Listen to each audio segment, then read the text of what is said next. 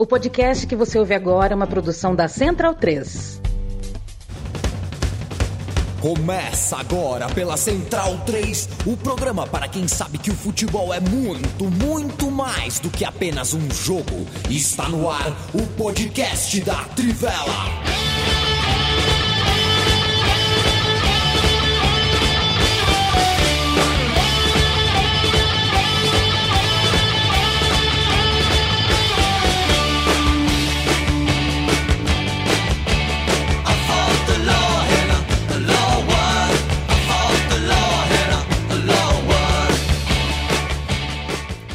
Boa tarde, leitoras e leitores da Trivela, ouvintes da Central 3. Está começando mais um podcast em parceria aqui do estúdio Mané Garrincha com a redação descentralizada da Trivela. É, Trivela Central 3, tudo aí é, remetendo ao numeral 3. Estamos aqui, um trio, né, nessa manhã, nessa tarde é, chuvosa aqui, né? Acho que de São Paulo ao Rio de Janeiro, passando pelo Vale do Paraíba, onde Leandro Stein está falando conosco direto de Jacareí.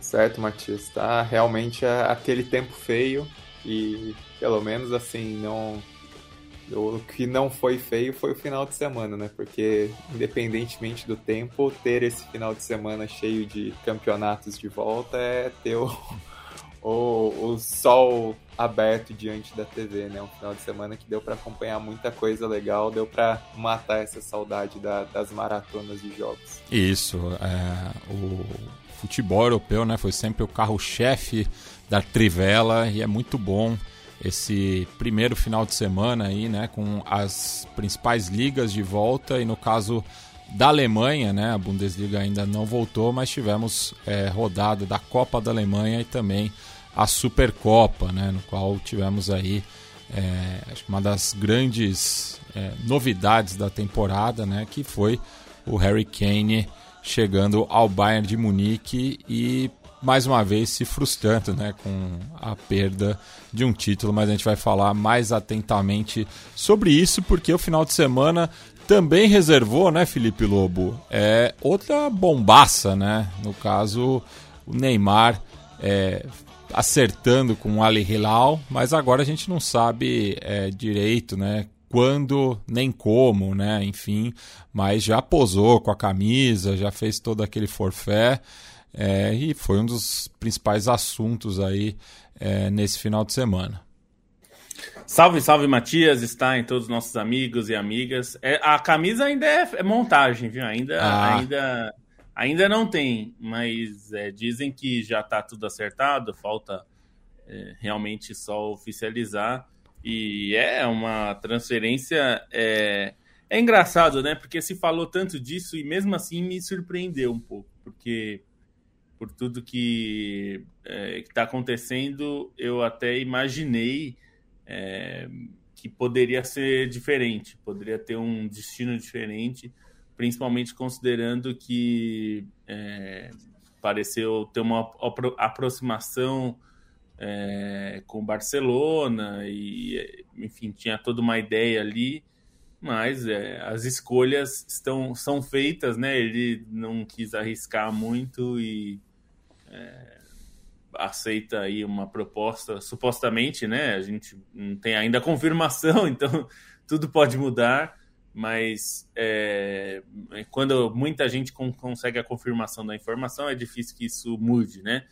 É, então, é, é, a gente vai falar bastante sobre isso, mas é, é, eu acho uma grande frustração, assim. Mesmo que você não goste do Neymar, mesmo que alguém que está nos ouvindo aí pode não ter nenhuma simpatia ao Neymar, eu acho, eu acho frustrante, assim, pensando no futebol brasileiro.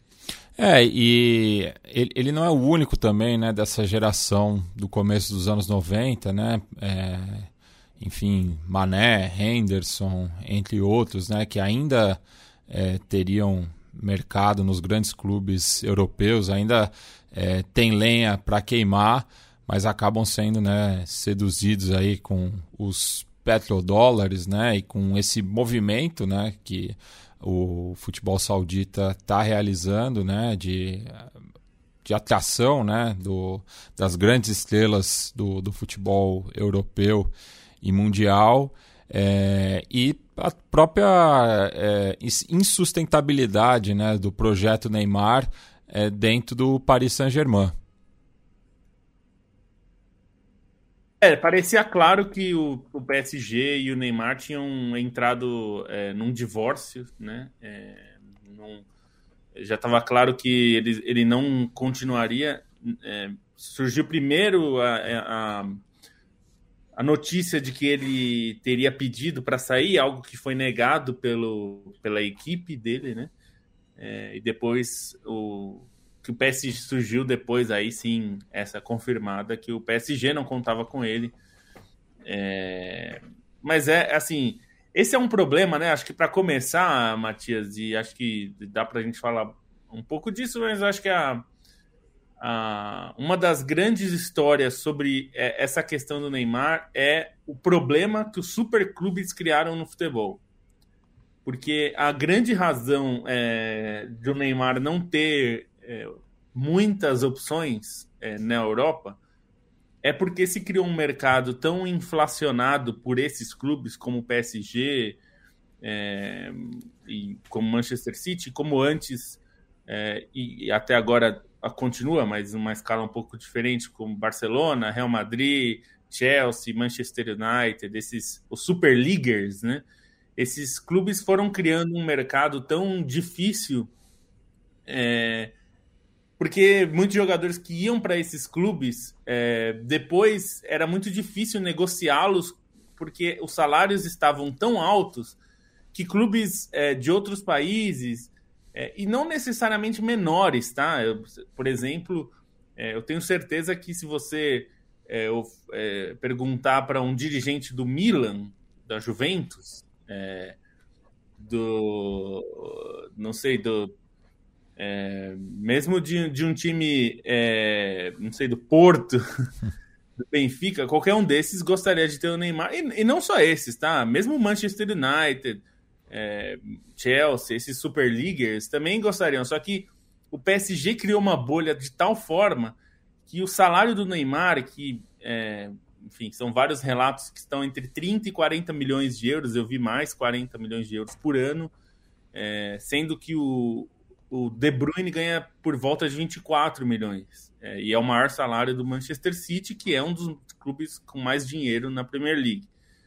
É, então, assim, você tirar o Neymar do, do, do, PSG significa, primeiro, ele precisa aceitar ganhar um salário bem menor.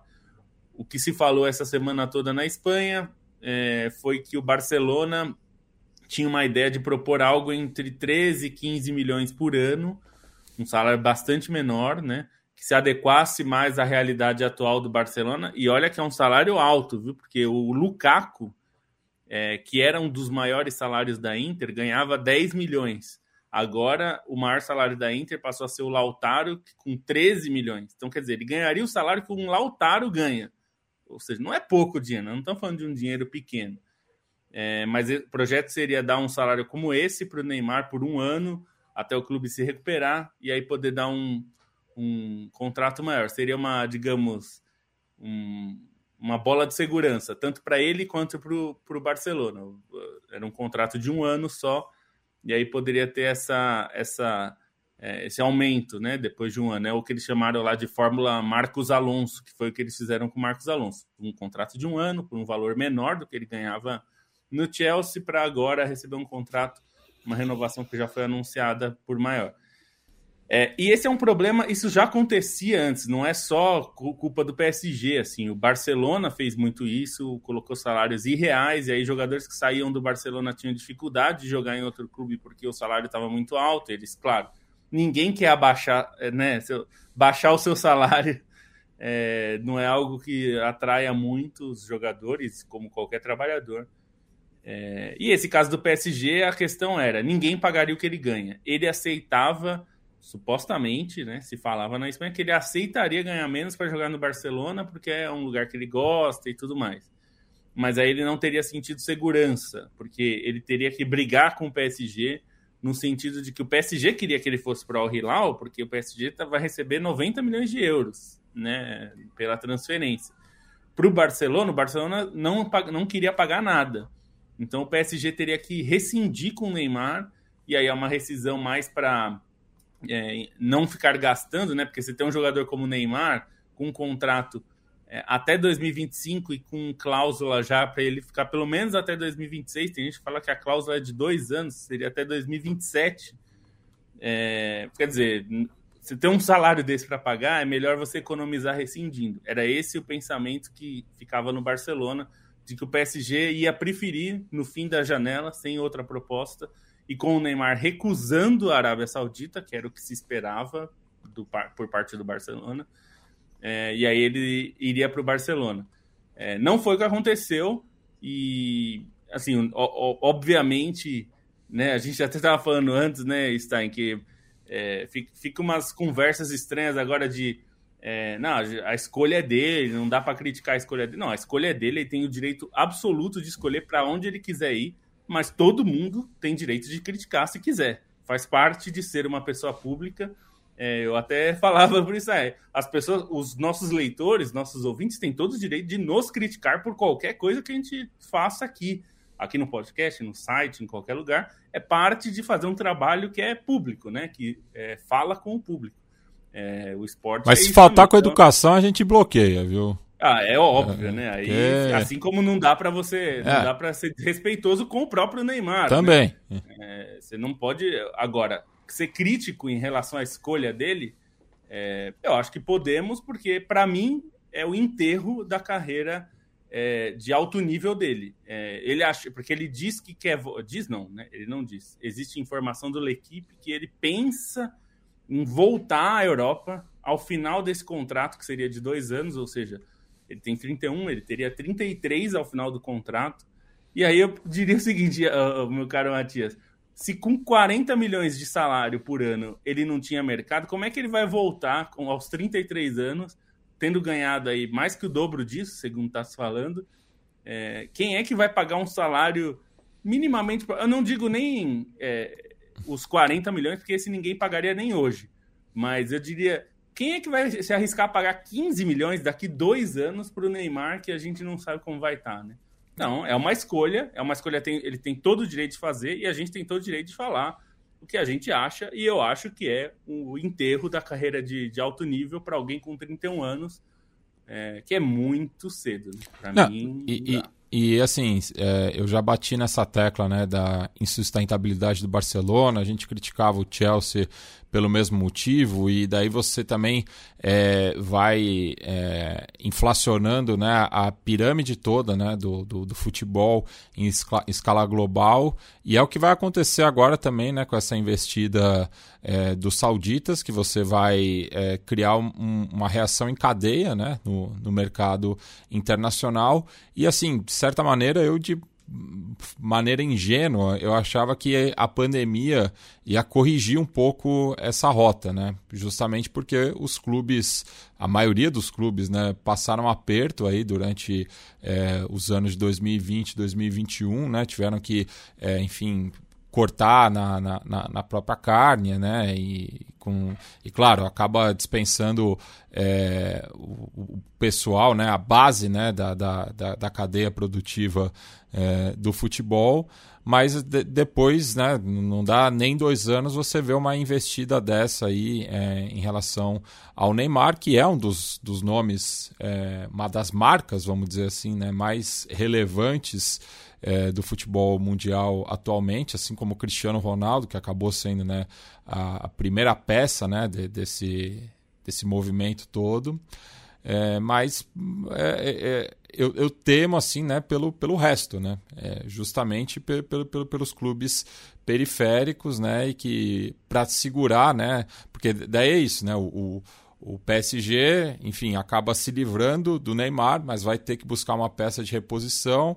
É, essa peça, o clube que a gente vem também, e os valores vão aumentando, e a gente vai ver né, é, o resultado disso, né, dessa, dessa onda, vai ser o, enfim, a, a perda né, de, de, de planejamento né, de, de muitos clubes com é, menos é, poderio financeiro. É, e assim, uma coisa que acontece é que nessa pensando assim nesse cenário de, de recuperação da pandemia, a Inglaterra se recuperou muito rápido e já estava com o mercado fora do padrão, né? Pensando pelo menos nas quatro grandes ligas, assim, pensando que a Espanha implodiu essa ideia de Liga das Estrelas e está num momento totalmente perdido, né? Com, com finanças prejudicadas. A Itália passou por crises severas e consegue se reinventar nos últimos tempos mais por qualidade do futebol e por trabalho técnico do que necessariamente investimento em jogadores. E a Alemanha nunca foi um modelo é, voltado para esse lado comercial, né? até por questão muito de filosofia dos clubes, de, de política interna, embora a economia da Alemanha pudesse ter bater de frente um pouco mais. E, e, dentro dessa realidade, que já tem um cenário específico para a Inglaterra que parece cada vez mais polarizado, a Arábia Saudita surge totalmente fora das regras, né? Assim, o Paris Saint-Germain, é, pensando assim como um, um, ator um pouco à parte, o Paris Saint-Germain ele já conseguia ser atrativo é, por oferecer salários muito altos dentro dos padrões europeus em si, mas ainda dentro de uma regra de governança no fair play financeiro, ainda que é, com seus jeitinhos para burlar, ainda com seus dribles, mas ainda estava inserido dentro desse contexto. A Arábia Saudita não, né? E assim, você olha os valores de muitas das contratações da Arábia Saudita, são, são valores completamente reais, né? Assim, o que acontece, o que se oferece, e, e como o Lobo bem falou, o Neymar pensando nesse aspecto de salário, obviamente que assim, a não ser que aconteça algum desastre nessa política da Arábia Saudita, muito provavelmente ao final do contrato, a proposta mais vantajosa que ele vai ter vai ser a da Arábia Saudita e não de um clube europeu. E, dentro disso, assim, pensando no que é o planejamento de carreira do Neymar, eu fico pensando até é, em questões de jogo mesmo, né, em questões esportivas, porque essa passagem do Neymar pelo PSG, ela teve seus lampejos, ela teve seus títulos domésticos, ela teve alguns bons momentos na Champions que não renderam título, mas foi um período em que o Neymar lidou muito com problemas físicos, né? Assim, o rendimento do Neymar no PSG não foi tão alto, especialmente por conta da, dos problemas físicos, das lesões da dificuldade de durar uma temporada inteira saudável. É, nesse momento, assim, acho que o grande entrave da contratação do Neymar, além de, é, enfim, toda a questão do salário do que ele propunha, era um pouco esse rendimento dele físico dentro de um time mais intenso, dentro de é, algum tipo de, de padrão de jogo. E, enfim, quando ele pega e toma essa decisão de ir para a Arábia Saudita, uma que ele vai estar dois anos mais velho, outra que em vários e vários momentos nos últimos anos ele já deu esse indicativo que, que o futebol, é, que ele estava um pouco de saco cheio do futebol, que, que talvez pudesse não alongar a carreira dele por tanto tempo. E, enfim, essa decisão, a prioridade dele ao lado financeiro e não esportivo reforça um pouco essa noção. E vão ser dois anos numa liga de nível técnico menor, né? Que certamente terão impacto também nessa capacidade dele em voltar dois anos depois. Então, acho que é um pouco sebastianismo, assim, do, do Neymar consigo mesmo ter esse pensamento de, de voltar para a Europa um dia, porque, assim, se nesse momento já era difícil ele se encaixar não só em aspectos financeiros, mas até em em questão de intensidade em alguns clubes de ponta da Europa, pensar isso projetando para dois anos é mais difícil ainda. E, e, é o que fica na né, discussão sobre a carreira do Neymar. É, o Neymar no Barcelona ele foi muito grande e acho que a gente precisa ter esse reconhecimento que embora o Neymar não tenha sido protagonista no Barcelona, o que ele jogou em Champions, o que ele decidiu muitos mata-matas, é, a parceria que ele teve com o Messi, com o Soares, é algo para ser lembrado como algo histórico. Mas a decisão dele de ir para o PSG foi uma, um tiro no escuro, né? O PSG tinha um projeto endinheirado, mas não era necessariamente bem feito desde o momento em que ele escolheu ir para lá e, e até as novelas dos últimos anos se tornaram maiores, né? E assim, a, acho que a sucessão de fracassos e de escolhas ruins do, do projeto esportivo também culminaram é, nessa maneira como o PSG se viu atolado.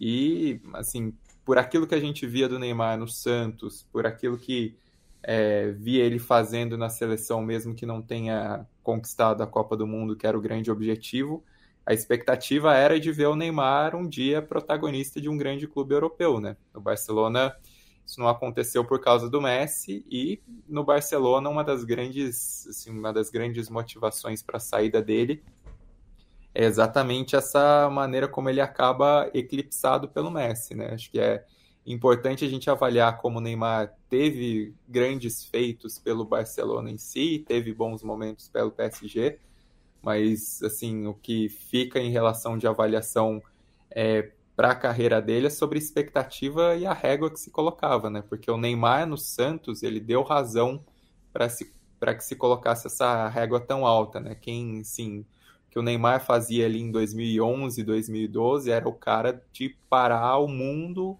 sim, o mundo entre aspas, né? Quem conseguia ter acesso ao futebol sul-americano que não era muita gente, mas muita gente parar e se interessar por um por um jogador da América do Sul jogando no Santos, que não era tão comum, né? Assim, a nível global, como aconteceu com o Neymar naquele período e como todo mundo no Brasil em si gostava de ver os jogos do Santos para ver o Neymar. Então, fica um pouco essa questão de, de quebra de expectativa por tudo isso e, e, como o Lobo bem falou, tomar essa decisão de ir para a Arábia Saudita é soa como um ponto final diante de, de todo o cenário, de, de todas as circunstâncias e do próprio histórico recente do Neymar.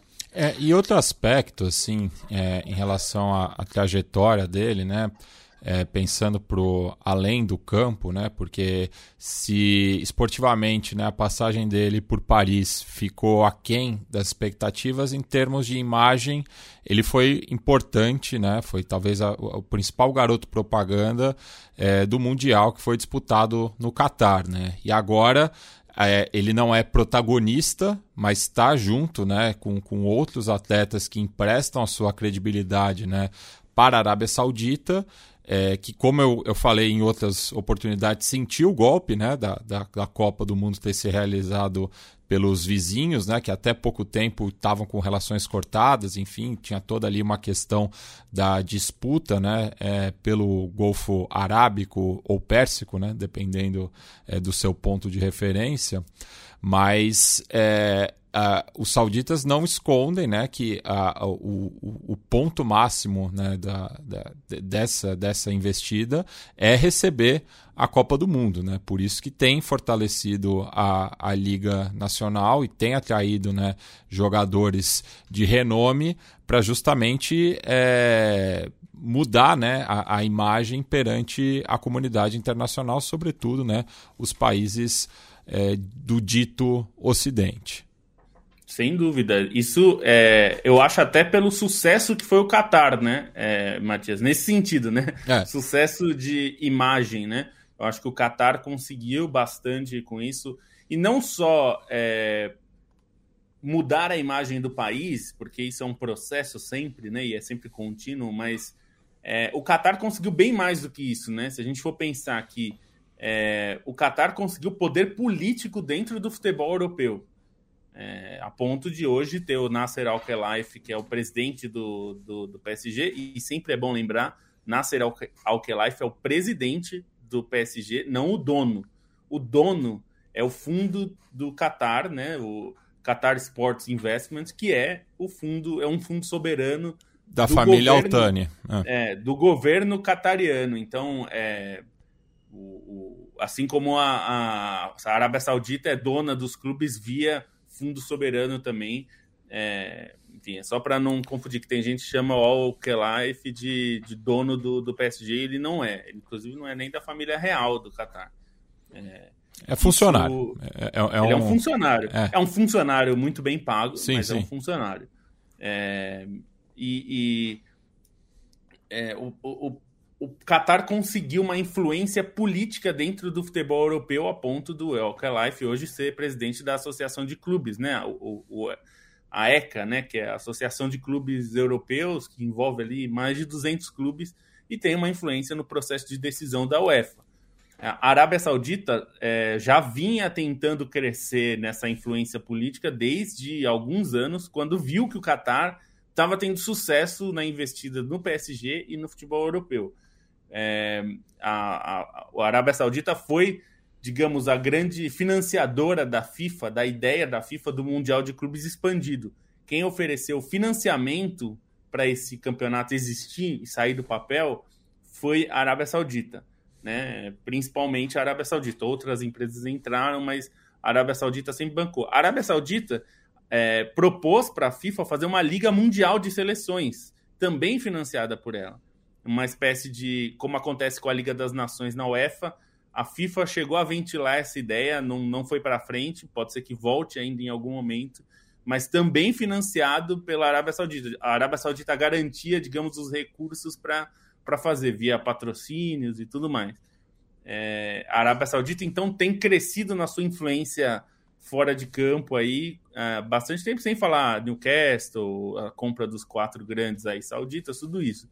E, e, eu diria até, Matias, que a Copa é o primeiro grande capítulo, porque o que eles querem, é, acho que, enfim, você já falou isso várias vezes, mas a, a Qatar e, e, a Arábia Saudita, principalmente, têm trabalhado muito forte, gastado muito dinheiro para fazer uma, uma migração é, de imagem e até é, economi, economicamente mudar o rumo do país para ter uma receita nova, principalmente com turismo, né? É, o turismo no Catar é uma aposta grande. Na, no caso da Arábia Saudita, eles sempre investiram muito no turismo mais religioso, né? Porque, enfim, é um país que tem está no território é, é um território sagrado para os muçulmanos e histórico, né? De uma história muito grande. É, mas eles estão tentando investir num, num, outro nível de turismo que, inclusive, atrai não só muçulmanos, né? É, inclusive as reformas do país que o país faz meio para o Ocidente ver, usando essa, o Ocidente que você falou, é um pouco para isso também, né? É, como o Qatar já faz há muito tempo. Então é, é Até porque a fonte vai secar uma hora, né? Eles estão é, tendo então, que diversificar agora. Só, acho que não só pela fonte secar, porque tem muito, mas porque é, a economia do mundo está mudando, né? Sim. Então se fala muito de é, não depender mais de energia é, de petróleo. Dos combustíveis isso, fósseis, né? Combustíveis fósseis, isso pode afetar aí, a, no, no médio prazo esses países, porque eventualmente pode ser que o petróleo não tenha a mesma demanda e o mesmo preço de antes.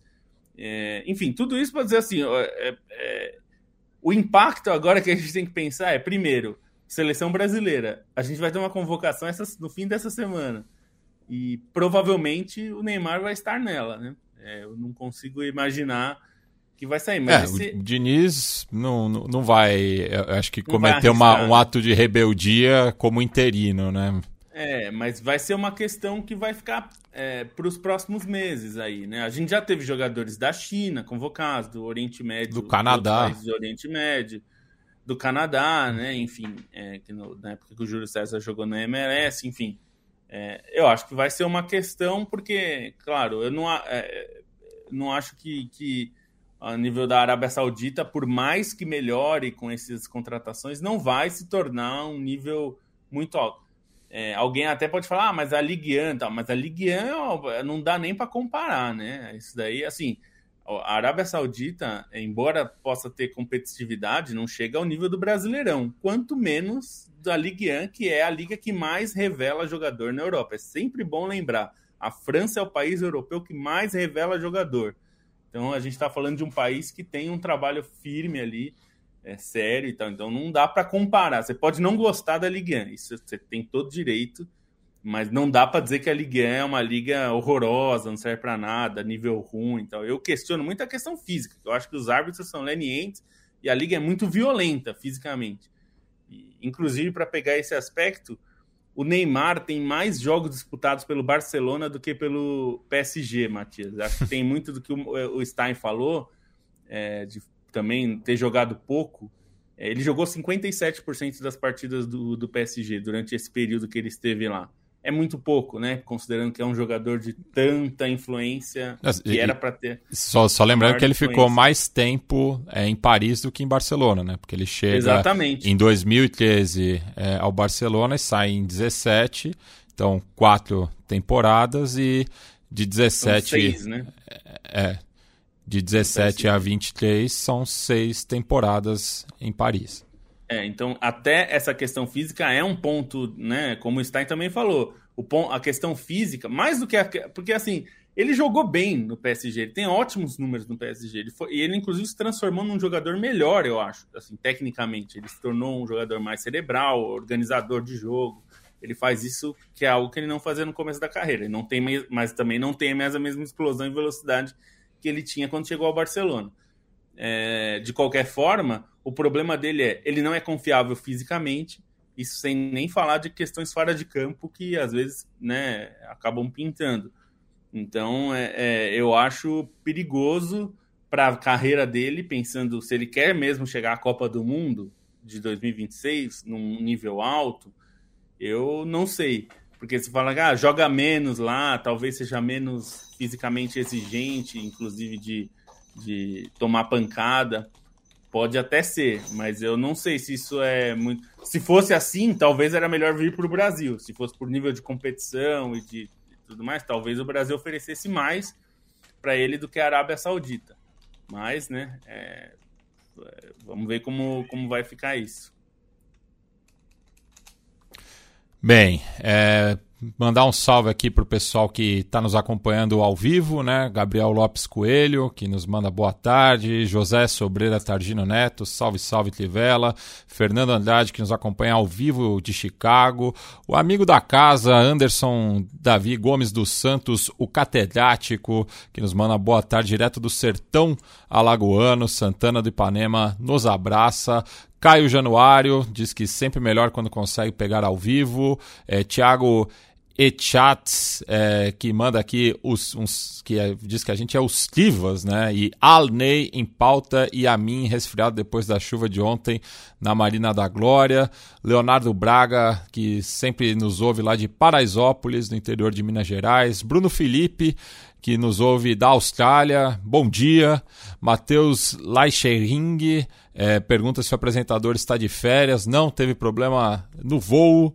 É, enfim, muita gente aqui acompanhando a gente. Julimar Pivato, é, Antônio Filho, que é, lembra aqui da questão da convocação. Nosso ouvinte atleticano paranaense Moacir Dalpiaz.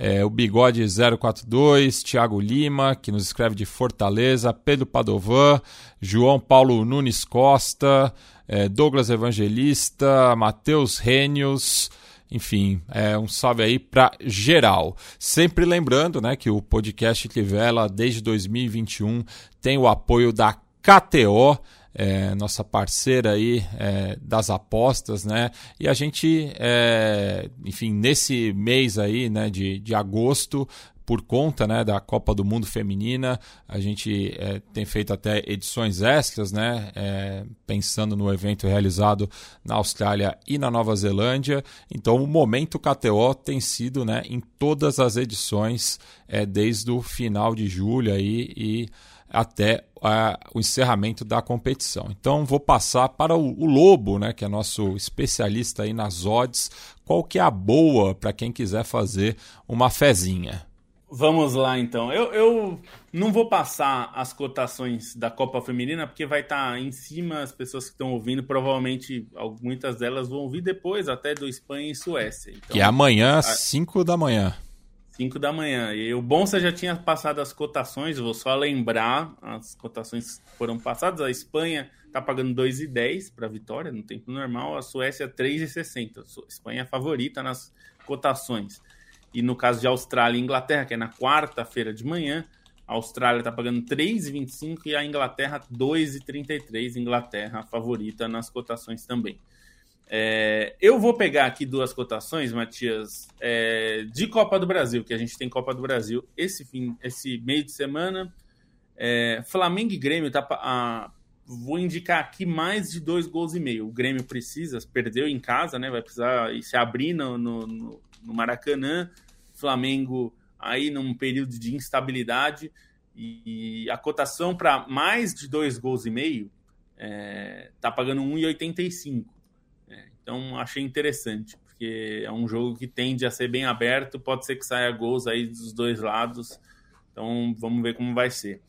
É, São Paulo e Corinthians é o contrário, considerando que o jogo de ida foi já bastante truncado, é, teve um placar ali apertado de 2 a 1 um, então dessa vez é, me parece que a tendência é ter menos gols, então menos de dois gols e meio está pagando 1,52. Não é uma cotação excelente, até porque é a cotação favorita em termos de gols, né?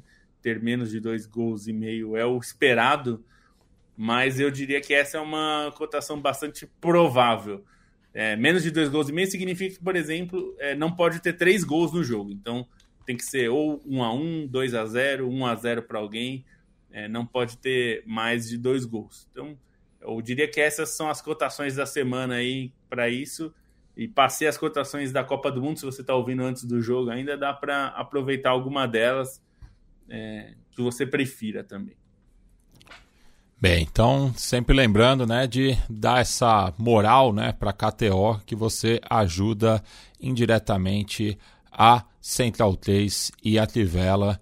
Então, sempre acompanhe aqui né, o podcast para ter mais cotações com o Lobo e o Bonsante. Agora eu passo a palavra para o Leandro Stein para falar da Supercopa da Alemanha, né? Que acho que é, é, é, é uma competição, né, Stein, que, enfim, passou já por é, diversos momentos, né? Ela não é, eu acho que não tem assim o mesmo peso que a, a, a Charity tinha na Inglaterra, né? Enfim, o mesmo prestígio, mas para um jogador em especial, né, o Harry Kane, ela representava bastante, né, é, e até eu, eu, vi, né, sendo compartilhado, né, uma fake news aí que o Bayern nunca tinha perdido a Supercopa, que é uma mentira, né, só olhar a relação é, dos vencedores, enfim.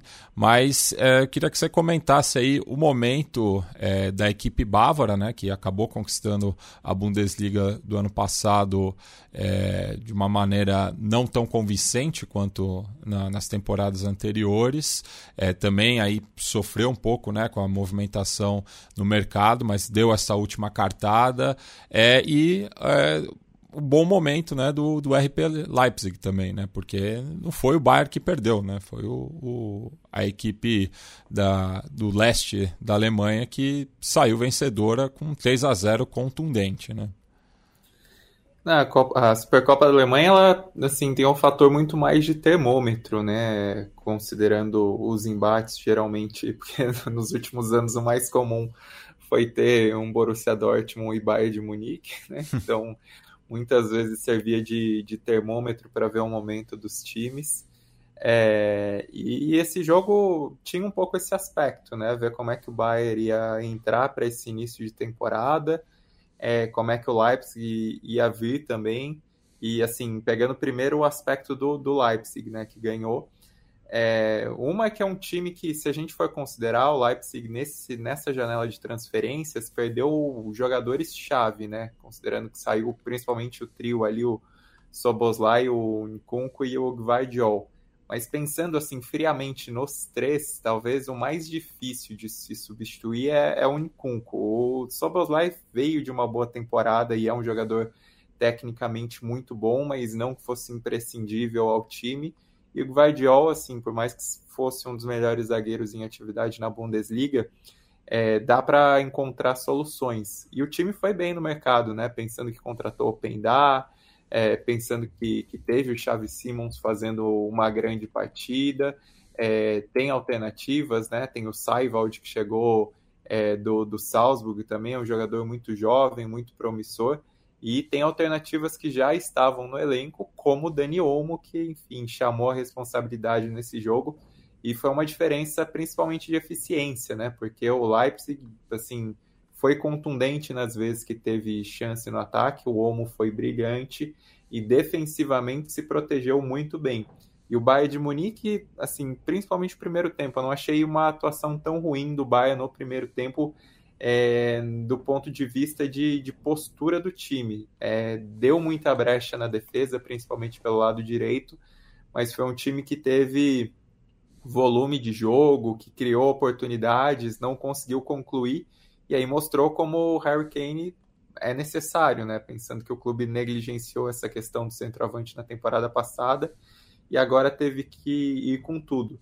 Mas o segundo tempo, principalmente a maneira como o Bayern sentiu o terceiro gol, é, demonstra como não dá para ver o Harry Kane como única solução para tudo, né? Porque o time, tudo bem, precisa de um centroavante, o Harry Kane tem uma postura assim, parecida com o que o Lewandowski fazia, né? Porque o Lewandowski marcava muitos gols, mas era um cara que ajudava demais pela movimentação, pela, pelo pivô, pela forma como ajudava na construção das jogadas.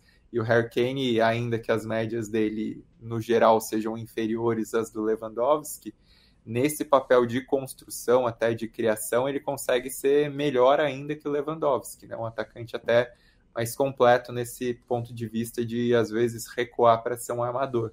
Só que era um jogo assim muito na fogueira para ele, né? Pensando nas circunstâncias, na maneira como ele não conseguiu treinar, ter um, treino decente, né? Assim, teve o treino pré-jogo, mas nada que, que ajudasse muito. Então fica uma interrogação também sobre o que é postura do Bayern de Munique, né? Porque a temporada passada realmente o time teve um problema é, de sentir um pouco esse momento decisivo e às vezes parecer que estava em pane, né? Assim, vários desses jogos na campanha que quase deu errado na Bundesliga e deu errado na Copa da Alemanha e na Champions, pareciam esse Bayern um tanto quanto perdido, assim, na postura, é, na maneira de agir em campo, no que tomar de decisão. E isso acabou se repetindo principalmente com o passar dos minutos, né? Os jogadores que começaram bem o jogo caíram de rendimento, alguns caras não se acharam em campo, e o Musiala, por exemplo, fez uma partida muito abaixo. Até as mexidas no início do segundo tempo Algumas foram boas, né? O Masrui achei que entrou bem, só que cometeu o pênalti. O Kim, assim, impressionou bastante, principalmente no combate, assim, alguns desarmes que ele fez. Mas é um Bayern de Munique que, assim, olha para o Kane com esperanças, mas tem que ver também o que foi problema, né? E o trabalho do Tuchel é ruim pelas circunstâncias em que ele chegou, pela maneira, enfim, como tudo aconteceu, e a gente não precisa detalhar como o Bayern meteu pé, os pés pelas mãos naquela é, na fatídica data FIFA de março ali quando decidiu demitir o Nagelsmann para contratar o Tuchel e fica um pouco essa questão, né? O mercado é positivo considerando quem chegou, mesmo o Leimer no meio campo é uma boa alternativa e tudo isso, mas é um time que tem suas próprias questões com os jogadores, né? Com as, as opções e aí o Leipzig, que na temporada passada trocou de técnico, demorou para é, engrenar, eu até achei que rendeu menos na temporada passada do que poderia, considerando o potencial do time, agora com um trabalho mais consistente do Marco Rose, é, com um título de Copa da Alemanha recente, com um time mais estabelecido, e se conseguir superar mesmo essas três perdas, principalmente a do, do Nkunku, acho que pode ser a principal pedra no sapato do Bayern de Munique na temporada, até mais que o Borussia Dortmund, porque o Borussia Dortmund vai ser outro time para trabalhar na terapia e todos os problemas que teve na temporada passada e até bem mais que o Bayern. Né? Bem, agora a gente cruza o Mar do Norte, né, para falar da, da principal liga é, nacional europeia, né, a Premier League, é, e que começa mais ou menos como terminou né, na, na temporada passada, com o Manchester City atropelando, o, Nars, o Arsenal um pouco é, vacilante, o Liverpool e o Chelsea empatando, né, é, perdendo pontos entre si, o United também não convencendo, o Newcastle em viés de alta e o Tottenham agora tendo que se recuperar, né, é, perdendo aí um referente do elenco. É, bom, é, o, o, United, o City começou muito bem, né? Dois gols do Haaland. É, acho que nenhuma surpresa a forma como se impôs, né? Mas acho que essa, essa rodada inicial da Premier League teve alguns. É, acho que alguns sinais assim importantes sobre o que a gente vai poder ver, né? Até na, na semana passada o Bonsa tinha escrito uma coluna no uma coluna, não, nossa newsletter é, falando sobre é, a Premier League, né? E agora é, a gente está há muito tempo aí, há muitos anos, falando de Big Six, né? Desde que o é, era Big Four, aí virou Big Six, enfim, porque Tottenham e Manchester City entraram. E agora é, a gente tem gente já falando de é, uma Premier League que virou Big Seven, né? Porque o Newcastle agora, né? Por tudo que a gente falou da Arábia Saudita, né? É um time que é, é, visto, e até pela boa campanha que fez, chegando de, voltando à Champions League, é um time visto como é, alguém que vai brigar na parte de cima, e o, a primeira rodada foi um cartão de visitas muito forte, né? O, é, Newcastle conseguiu uma vitória por 5 a 1 contra um Aston Villa que é um time muito forte também, é, que fez uma boa campanha na temporada passada, não foi um, uma estreia contra um time fraco e a imposição que, que o Newcastle conseguiu fazer é, mostra que é um time que vai brigar em cima. Teve até gol do Tonali, né? É, na, na, um dos contratados dessa temporada. Também teve gol do Harvey Barnes, que é foi outro contratado. Então, é, eu acho, me, me, pareceu uma carta de intenções bastante forte do, do Newcastle. É, acho que as grandes incógnitas, pelo menos para mim, é, são um pouco Tottenham sem o Kane. A gente não sabe como vai ser, né? Agora é, o som é, como capitão do time, a gente não sabe o que, que o Tottenham ainda vai fazer no fim desse mercado, né? Se vai trazer algum outro atacante, se vai ficar com o Richarlison, que já estava lá, né? Para ser é, o atacante ali de referência. É, tem o Madison que estreou muito bem, já era esperado, né? Ele jogou muito bem na sua estreia, é, fazendo assistências, mas o Tottenham empatou com o Brentford, né? Por 2 a 2 Então já é um resultado para um time que quer voltar à Champions League. É, é, sempre de se considerar um resultado não tão bom, né? Ainda que o Brentford também tenha feito uma campanha bem decente na temporada passada. E outra outra incógnita para mim é o Chelsea, porque é, agora a gente está vendo, né? O Caicedo foi confirmado hoje, Moisés Caicedo, e pode ser que confirme o, Na, o Lávia também, que era um jogador meio-campista do Southampton que estava negociando aí com, é, com o Liverpool também. E o, o, Liverpool entrou nas duas negociações, tava, talvez saia sem nenhum dos dois jogadores. E aí me parece um pouco também o Chelsea empilhando o jogador, porque também não tem tanto lugar no time assim para né, colocar mais gente. Já tem o Enzo Fernandes lá, contratado por uma centena de, de milhões de euros na temporada passada. É, é, um time que eu não sei muito o que dá para esperar. É claro que o, que o Maurício Pochettino me parece um bom técnico, uma boa escolha, mas é um time que é, me deixou mais perguntas do que respostas na sua estreia contra um Liverpool que é, acho que está num processo de reconstrução. Eu imagino que o Liverpool vai ficar mais na parte de cima, mais do que ficou na última temporada, mas não sei se vai ter capacidade de competir com o Manchester City, é, até por essa, esse processo de, de, de, mudança, né, de reformulação que o time passa. Tem um meio-campo muito diferente, tem sido armado desde a pré-temporada de uma forma diferente. O Klopp tem tentado encontrar soluções. É, então, nesse sentido, é, me parece que o Arsenal, que estreou bem, tomando um susto, mas estreou bem, e o, Man e o Manchester City são os, que, os dois que despontam como, ok, estamos aqui para disputar de novo. É, não, não parece ter uma grande surpresa, é, a não ser que talvez o Newcastle é, esteja melhor do que esperado. Agora, o United estreou agora há pouco, né? Foi nessa segunda, e por mais doido que pareça, o Wolverhampton jogou mais do que o Manchester United no jogo inteiro, mas perdeu o jogo de 1 a 0. Então também não foi uma estreia das melhores do United. Então ninguém deu muito bons sinais. Os, os, bons sinais foram os mesmos dois da temporada passada. O Manchester City, que atropelou, e o Arsenal, que venceu com alguma dificuldade, mas venceu e jogou bem. Então, é, o primeiro indicativo foi que é, esses dois serão novamente os times a correr ali na, nas primeiras posições. É, é. Algum complemento, Stein, da Premier League?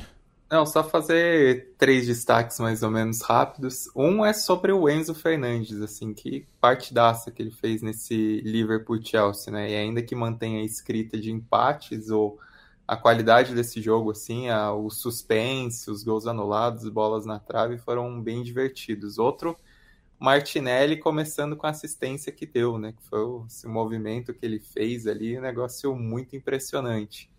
E, e, assim, eu fiquei como espectador, né, nesse final de semana, fiquei com, com uma impressão de que cada vez mais a Premier League se consolida mesmo para ser a liga em que a gente quer ver mesmo jogos que em teoria não chamam tanta atenção, né? Confesso que esse final de semana eu estava até com mais pique para assistir o Newcastle e Aston Villa, pensando no que foi a temporada passada dos dois e até no mercado do que necessariamente no, no Chelsea Liverpool.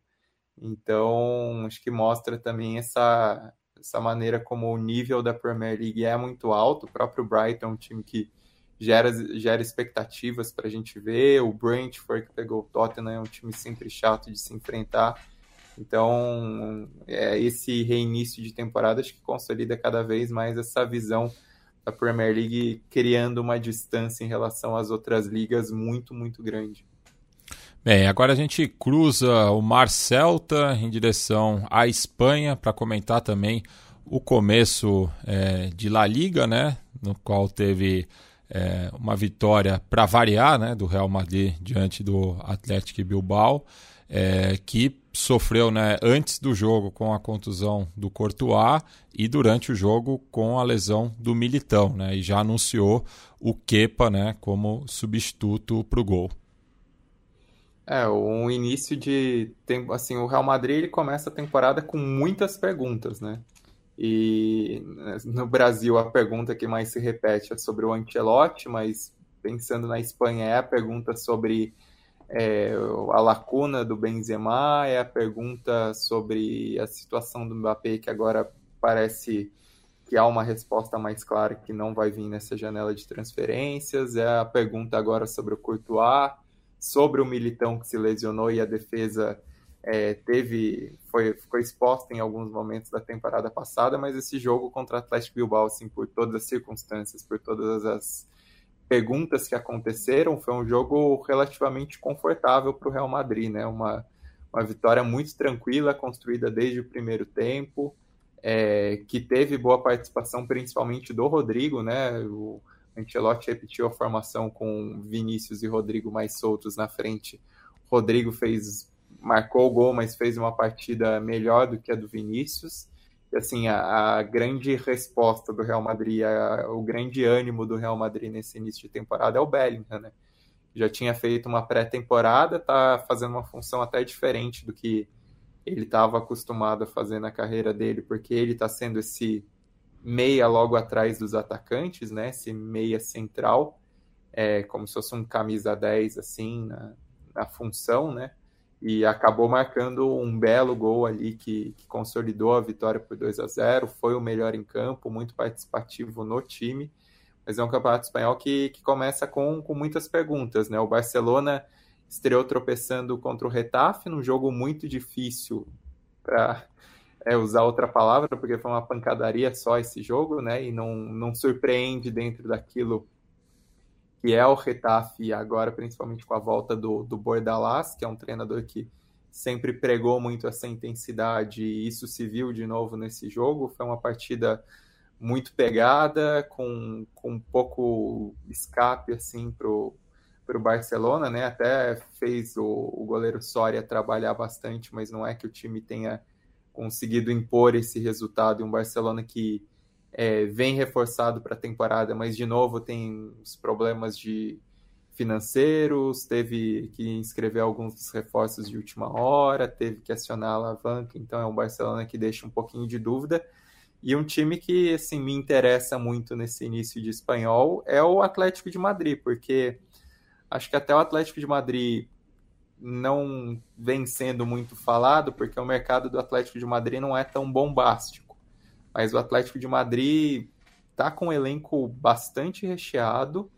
É, tem alguns garotos que voltaram de empréstimo, tudo isso que ou surgiram na temporada passada que são bastante interessantes, dão profundidade ao elenco. Alguns jogadores que renderam menos do que deveriam na temporada passada e aí vou ser oportunista de citar o Memphis Depay porque se vocês me viram fazendo uma careta na live é porque eu estava vendo o golaço que o Depay marcou e foi um gol absurdo que ele fez, né? O Atlético de Madrid está jogando exatamente agora na gravação do podcast, está vencendo Granada por 2 a 1 e tem um trabalho consistente do Ele Simeone, que saiu do banco, né, para fazer o gol da virada. E, e, tem, não é, não foi virada, né? Foi 1 a 0, depois empatou o Granada ah, e depois 2 a 1. E e assim, um time tem essas alternativas, tem o Simeone, tem o Griezmann, então é um time que, que me interessa bastante, assim, ver o que, que pode aprontar. Caso o Barcelona não repita né, o, o, desempenho na temporada passada, que foi muito absurdo, principalmente pelos números da defesa, e caso o Real Madrid tenha esses problemas de encaixe, né? E dessa rodada inicial, um grande destaque assim das demais equipes, né, as que não são necessariamente postulantes ao título, foi o Valência, porque o Valência, pelo que foi a temporada passada e pela falta de ação no mercado de transferências, é time para cair. Só que a estreia ganhando do Sevilha fora de casa, é, com um time bastante intenso, assim, não fez uma grande, um jogo vistoso, mas foi um time com muita pegada que, que conseguiu intimidar o, o Sevilha na Andaluzia, o Valência acaba sendo um destaque, contando muito com os garotos, né? Porque se não contrata ninguém, tem muita molecada subindo da base indo para a fogueira. Isso já aconteceu na temporada passada e vai se repetir ainda mais, até pela manutenção do Barra como técnico, né? Que é um ídolo histórico e um cara que conhece muito bem a casa. Tem respaldado esses garotos e o Ravi Guerra, que já tinha feito gol decisivo na temporada passada acabou marcando, então se Valência com esse resultado, não acho que, que vá ser uma transformação de perspectiva de temporada, ainda acho que vai ser um time pelo menos para a parte é, inferior da tabela se não conseguir é, se conseguir ficar um pouco mais tranquilo em relação à luta contra o rebaixamento, mas é um, um excelente resultado dessa primeira rodada.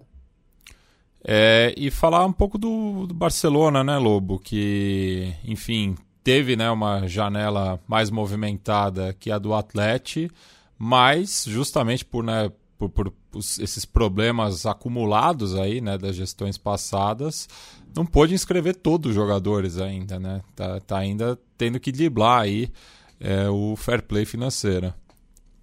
É, ainda é um problema. Inscreveu quase todo mundo, né? Faltou, faltou inscrever, inclusive o Marcos Alonso uma das questões era que é, o clube deixou um espaço ali que poderia ser do Neymar, né?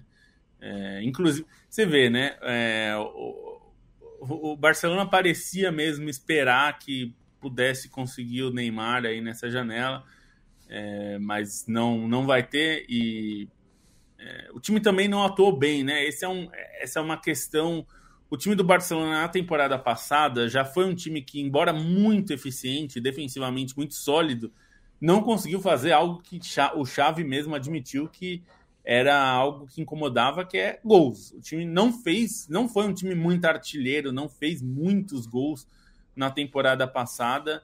É, e de novo sofreu, né? Foi um 0 a 0 contra o Getafe. É, não teve é, uma atuação das melhores é, para conseguir esse resultado. É, então isso preocupa um pouco, porque é, o time é basicamente o mesmo da temporada passada, com a adição do, do Gundogan, né? É um jogador que entra aí e se espera que tenha uma influência grande no, no time, é, mas ainda não conseguiu isso, ainda não conseguiu ter. É, o time não conseguiu fazer uma boa partida até porque teve o Rafinha expulso, isso complicou bastante, é, porque foi logo no primeiro tempo. É, o Chave acabou expulso também por reclamação, enfim. É, então eu acho que é um começo de temporada preocupante para o Barcelona, porque é, ao contrário do que a gente via há alguns anos, né, antes dessa crise toda é, emergir, né, ela já estava em processamento, mas ela ainda era disfarçada é, o, o, Barcelona não tem soluções no mercado, né? Não, o Neymar talvez fosse a última é, é, esperança de uma grande contratação do Barcelona. O Barcelona não tem como resolver os seus problemas no mercado. Porque a gente sabe, né, Matias? A gente até falava disso num, outro, num grupo que eu e o Matias participamos. É, com dinheiro, às vezes você resolve incompetência, né? É, clubes muito incompetentes às vezes tem tanto dinheiro que acabam resolvendo, contratando gente, e aí alguns jogadores desses são muito bons, acabam resolvendo. Mas nem sempre dá para fazer isso. E no caso do Barcelona, não dá para contratar, porque o time está realmente. É, não que seja pobre, mas o time gastava num nível que era impossível manter, né?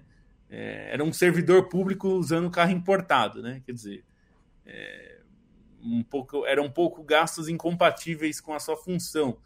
É, isso acontece é, já há algum tempo no Barcelona e agora vai demorar um pouco para voltar ao padrão. É, mesmo assim, com todas essas questões, ainda é um time bom, né? É, você tem o Frank de Jong, que é um jogador muito bom, você tem o Lewandowski, que é um centroavante de topo ainda, mesmo já veterano. Você tem o Pedri, que é um jogador que é promissor, o Gundogan é um jogador claramente de alto nível. É, enfim, você tem zagueiros, tem o Koundé, que é um ótimo zagueiro, o Ronald Araújo, é ótimo é, zagueiro, joga de lateral também. Ter Stegen é um dos melhores goleiros hoje da Europa. Tudo isso, então o time tem condição de jogar melhor. A questão é, será que o Xavi nessa temporada vai conseguir destravar o ataque desse time? Porque na última ele não conseguiu e a defesa foi o trunfo da equipe. É, dessa vez vai precisar de um pouco mais, eu acho, até pelo Real Madrid. É, me parece um time já mais pronto né, para essa disputa do que estava na temporada passada. Bem, chegamos ao final de mais uma edição do podcast Livela e deixo aí um último destaque é, para Stein e Lobo é, das ligas europeias que a gente não tenha comentado. Ah, só vou falar então que o Mancini, o Roberto Mantini, o técnico da Itália, pediu demissão de uma forma muito surpreendente. É, não realmente pegou muita gente de surpresa, inclusive a Federação Italiana, e agora surge a informação, ainda não confirmada, de que ele recebeu uma proposta é, muito alta, a maior da sua carreira, para ser técnico da seleção saudita. Ainda não é confirmado, mas explicaria um pouco por que esse, essa, essa, esse pedido de demissão bastante repentino. E, enfim, muitos nomes sendo falados e tal. O Spalletti é um nome que tem sido muito comentado, até pelo estilo de jogo, né? É, nomes como Antônio Conte, que também estão no mercado, geram um pouco de resistência. Então, talvez o Spalletti tenha mais a ver, mas aí tem que ver e se tá livre vai conseguir também, né? acertar. Né? E está livre no mercado é. também. É, a ver o que, o que, acontecerá nesse momento que se fala muito nos jornais europeus, espanhol, italianos, é do Spalletti como favorito. Veremos. Será que talvez Mantini seja mais um a ser propagandista aí do regime saudita de forma indireta, né? Ou às vezes, talvez até direta, vai saber. Não sei como vai. Porque o Cristiano Ronaldo tem uma verba naquele salário dele que é para propaganda, né, Matias? Ele é. vai ganhar para fazer propaganda mesmo da Arábia Saudita. Não Isso. sei se o Neymar vai ter algo similar, não sei se o Roberto Mantini vai ter, mas sendo técnico da seleção, imagino que é bem possível. Então veremos aí como será. Aí fica o meu Abraço e até quinta para vocês. Leandro Stein. Bom, ah, e só destaque só para falar alguma coisa de Ligue 1 e não vai ser o PSG que tropeçou.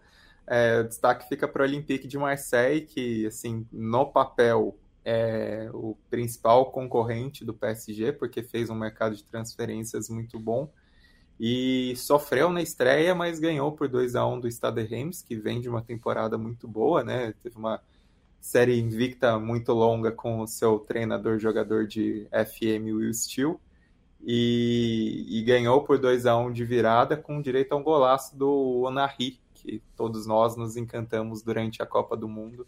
Então, acho que, assim, por, por aquilo que é o mercado do Olympique de Marseille, é um time que vale a gente prestar atenção. Essa semana vai ter jogo decisivo na Champions e vai ter que reverter, reverter é, a derrota na ida contra o Panathinaikos, né, em Atenas, para tentar passar para a última fase preliminar. Mas desse, por conta do mercado, assim, é um time que eu tenho bastante interesse, porque levou muita gente boa e enfim, é um time que a gente tem que respeitar por tradição e principalmente por torcida, né? Torcida do Olympique de Marseille não deixa desejar em nada eh, comparada com outras torcidas fanáticas, grandes e muito identificadas com a região da Europa, né? E costumam fazer paralelos principalmente com Barcelona, em, não por fanatismo, mas por identidade cultural, por fanatismo, muita, muita relação com o Napoli, né? Para essa questão de identidade, de contraponto em relação a outras regiões. Então, é um time que merece muita consideração, porque tem uma história muito bonita. Apesar de ter uma amizade histórica com a torcida da Sampdoria, né? Que também está ali é, na bacia né, do, do, Mediterrâneo. Bem, a gente volta na quinta-feira né, para falar das semifinais de Copa do Brasil e Copa do Mundo Feminina, ainda em horário a combinar. Então fiquem ligados aí nas redes sociais da Tivela que a gente anuncia por lá. Hasta!